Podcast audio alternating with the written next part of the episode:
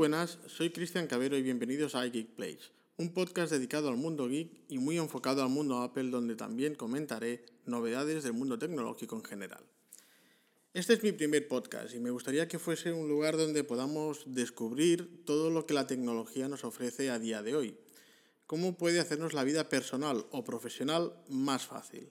Para ello, iré entrevistando a distintas personas para que nos cuenten cómo les ha cambiado la vida el hecho de usar la tecnología, qué dispositivos utilizan, qué aplicaciones usan, en qué les ha ayudado.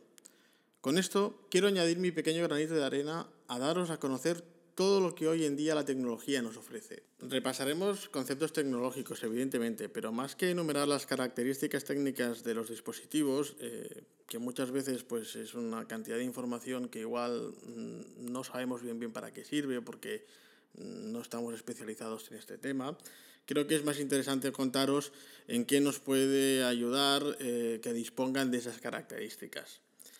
Eh, será un podcast semanal donde también comentaré las noticias tecnológicas de la semana, eh, qué está pasando sobre todo en el mundo Apple. Os haré eco de los rumores de posibles novedades, de lo que vaya surgiendo durante la semana. Mm, todo lo que en tecnología y sobre todo en Apple vaya surgiendo en las redes y demás, eh, intentaré haceros un pequeño resumen para que lo tengáis una vez por semana. Eh, esta semana, sin ir más lejos, Apple ha presentado un evento, un evento que suscitó muchos rumores y que, bueno, mm, ha sorprendido a algunos y a otros no demasiado.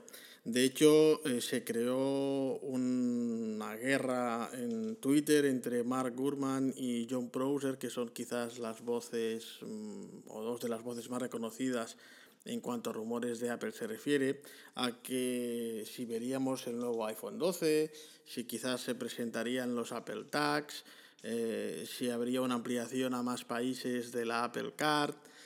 Pero bueno, eh, Tim Cook nos encargó de despejar todas las dudas a los pocos minutos del evento cuando dijo claramente que se hablaría de Apple Watch y se hablaría de iPad.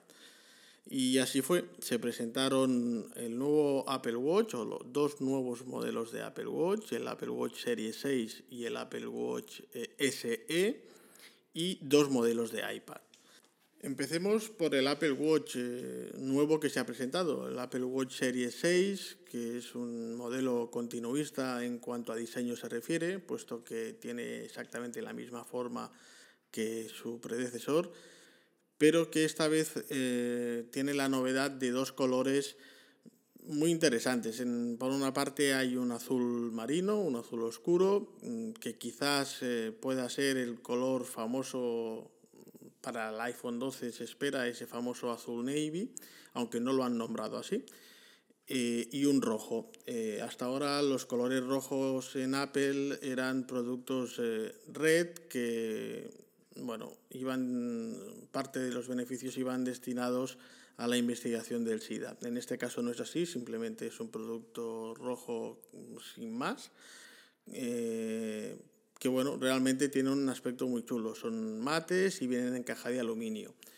Eh, vienen con unas correas, también novedad en este nuevo Apple Watch, unas correas eh, loop que, bueno, tienen como principal novedad que no tienen ningún tipo de cierre, así que es como si fuera pues una goma elástica. Eso implica que nos tengamos que medir la muñeca y escoger entre una serie de tallas para que se nos adapte. Son correas eh, que vienen trenzadas, parece que no las he podido ver en persona, pero parece que son un material como nylon o de hilo y realmente tienen un aspecto muy cool, o sea, son muy, muy chulas. Eh, en cuanto a características, eh, la principal característica es que esta vez el, Apple Watch incluye el sensor de oxígeno en sangre. Esto en los tiempos que corren, la verdad es que es interesante. Más que, más que, nada porque en tiempos de COVID el poder saber cómo estamos de, de saturación o de nivel de oxígeno en sangre puede ser eh, indicador de, algunas, de algún síntoma que pueda dar positivo que nos pueda pensar en que somos positivos en COVID. ¿no? Es decir, si tenemos una dificultad respiratoria y el Apple Watch nos está dando un nivel de saturación por debajo del 90%, pues habría que acudir al centro médico de forma urgente porque es probable que, que podamos presentar neumonía. Eh, más allá de, de esta época, eh, el hecho de poder conocer el, el nivel de oxígeno en sangre eh, es una característica bastante interesante para deportistas sobre todo, ¿no? Y que bueno, viene a completar ese pack de características que tiene el Apple Watch destinadas al mundo de la salud, como es el hecho de poder saber las pulsaciones que tenemos o hacernos un electrocardiograma. Eh, está muy claro que Apple tiene el Apple Watch eh, muy vinculado a la salud y tanto es así que en la mayoría, por no decir en todas las presentaciones eh, de Apple Watch por parte de Apple, tenemos el testimonio en formato vídeo de distintas personas que explican su experiencia con el Apple Watch, cómo les ha salvado la vida o cómo les ha ayudado a hacer la vida más fácil, ¿no? Así que, bueno, eh, bienvenida sea esta característica que vale la pena comentar que, que, ya existía en el mercado y que Samsung la había introducido en su nuevo, en su nuevo reloj. Por lo que a este Apple Watch nuevo Serie 6, eh, pues no hay ninguna otra novedad eh, realmente interesante. Es exactamente igual que la versión 5 pero con estas dos eh, características. Sí que es interesante eh, el nuevo producto o el nuevo Apple Watch que ha salido, mm, vamos a decirlo como un producto de entrada también. lo han llamado Apple Watch SE, eh, siguiendo la nomenclatura de SE que tiene el iPhone. Y lo que han hecho es hacer un Apple Watch quitándole la opción de hacer un electrocardiograma, pero manteniendo el resto de opciones. Y a un precio pues bastante competitivo. Para, eh, para ser un Apple Watch mm, que prácticamente lo tiene todo eh, parte de un precio de, de 299 mm, euros que bueno es muy interesante.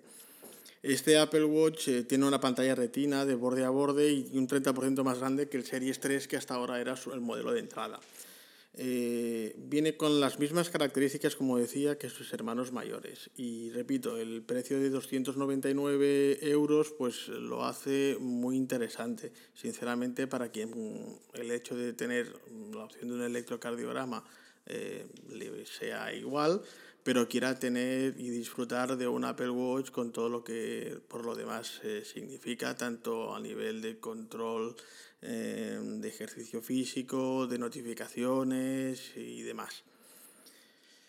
Eh, en cuanto a relojes, esto es lo que hay. No hay ningún otro modelo que se presentara ni ninguna otra novedad eh, que se espere. seguimos con el iPad. sí que se, presentaron en este caso dos modelos de iPad. Uno que viene a ser el modelo de entrada también, eh, con, bajo el nombre de iPad, simplemente. Eh, este iPad viene con una pantalla retina de 10,2 eh, pulgadas, se lleva el chip A12 Bionic, es decir, lleva un chip muy potente, y es compatible con el Apple Pencil de primera generación y con el Smart Keyboard, el, teclado. la verdad es que a nivel estético es muy parecido a, a un iPad clásico, es decir, tiene bordes, eh, tiene el Touch ID como siempre en formato redondo. Eh, pero bueno, eh, es muy interesante que parte de un precio de 379 euros y es una opción muy potente, lo complementa la compatibilidad con el Apple Pencil y con el teclado y hace que quizás sea un producto muy bueno para estudiantes, eh, eh, para chavales jóvenes o para un público quizás no tan exigente que necesite de un iPad Pro. Eh, nos va a permitir hacer prácticamente lo mismo que puede hacer un iPad Pro en cuanto a cosas del día a día. Es decir, vamos a poder ver contenidos multimedia, vamos a poder eh, jugar, vamos a poder eh, tomar apuntes, dibujar, toda la gran mayoría de las opciones que el gran público utiliza el iPad. Eh, por ahí punto a favor por Apple por apostar por un producto de entrada a un precio más que competitivo. Luego se ha presentado el nuevo iPad Air. El nuevo iPad Air la verdad es que tiene un aspecto espectacular ha cogido la estética del iPad Pro, es decir, reducción de marcos total prácticamente eh, y los laterales eh, cuadrados como bueno viene siendo las novedades de, de Apple, es decir, los iPad Pro nuevos ya son así y se espera que el nuevo iPhone 12, si se confirma, que parece que está más que confirmado, su forma también será así de bordes cuadrados.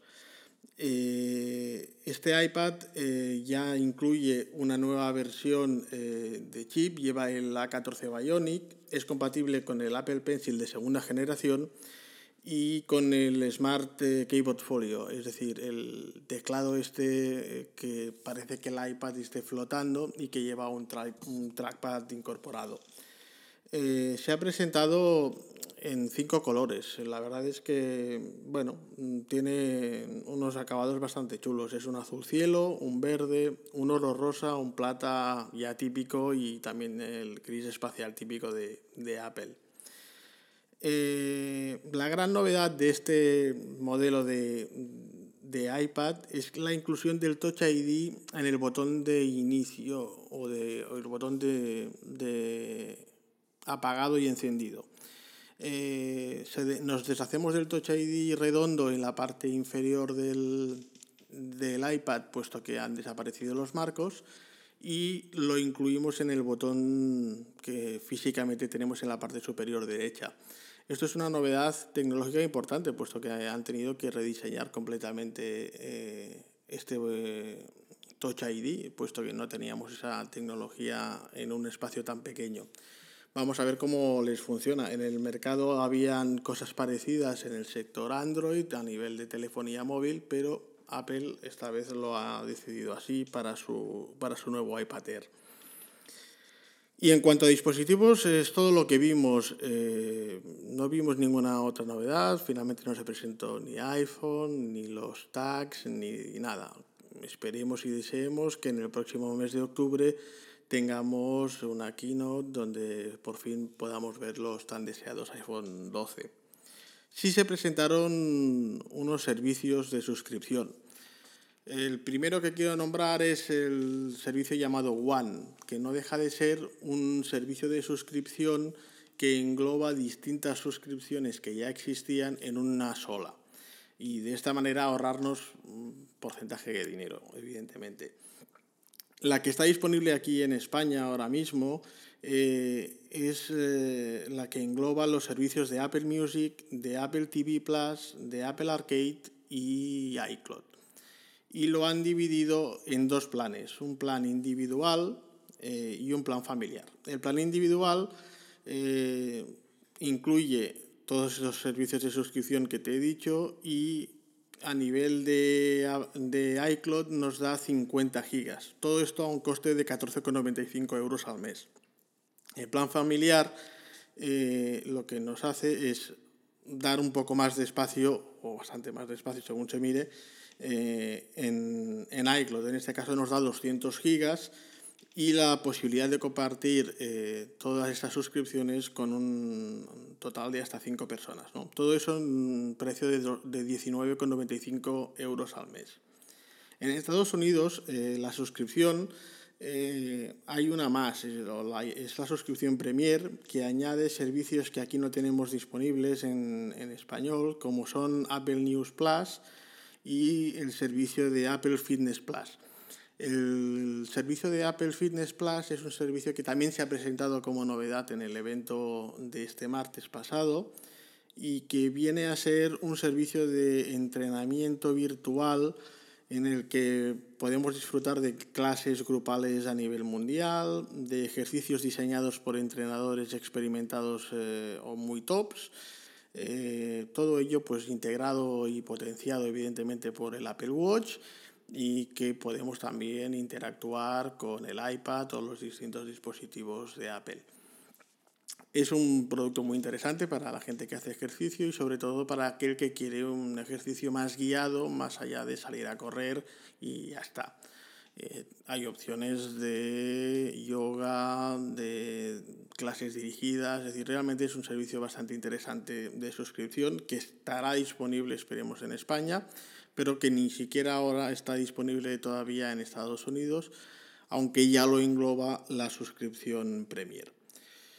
Y bueno, este ha sido un poco el resumen rápido de lo que ha dado de sí el evento de Apple de, de, esta semana. Lo llamaban el tiempo vuela y bueno, quizás querían aunar el hecho del tiempo por el caso, en este caso por el Apple Watch y, vuela, imagino que por la novedad de la, del iPad Air.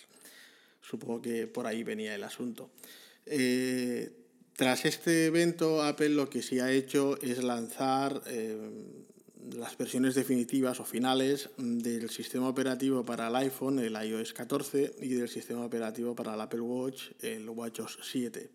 Y esto es así porque mm, estas características que llevan los nuevos productos eh, necesariamente han de ser compatibles con esos sistemas operativos y esta vez pues no han habido grandes dilaciones en el tiempo, no hemos tenido que esperar mucho ni para poder encargarnos nuevos Apple Watch que ya están disponibles, ni para poder descargarnos ya la nueva versión de software.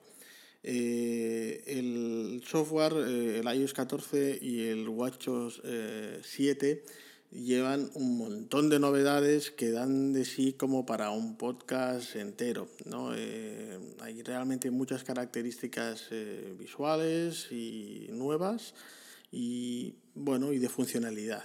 La verdad es que han hecho un buen trabajo eh, y lo comentaremos en un, en, un en un próximo podcast. Bueno, espero haberos puesto un poco al día de las novedades de Apple de la semana y bueno, la semana que viene pues eh, habrá un poquito más. Muchas gracias por escucharme, espero que os guste y lo sigáis y bueno, podéis dejar vuestros comentarios y nada, chao.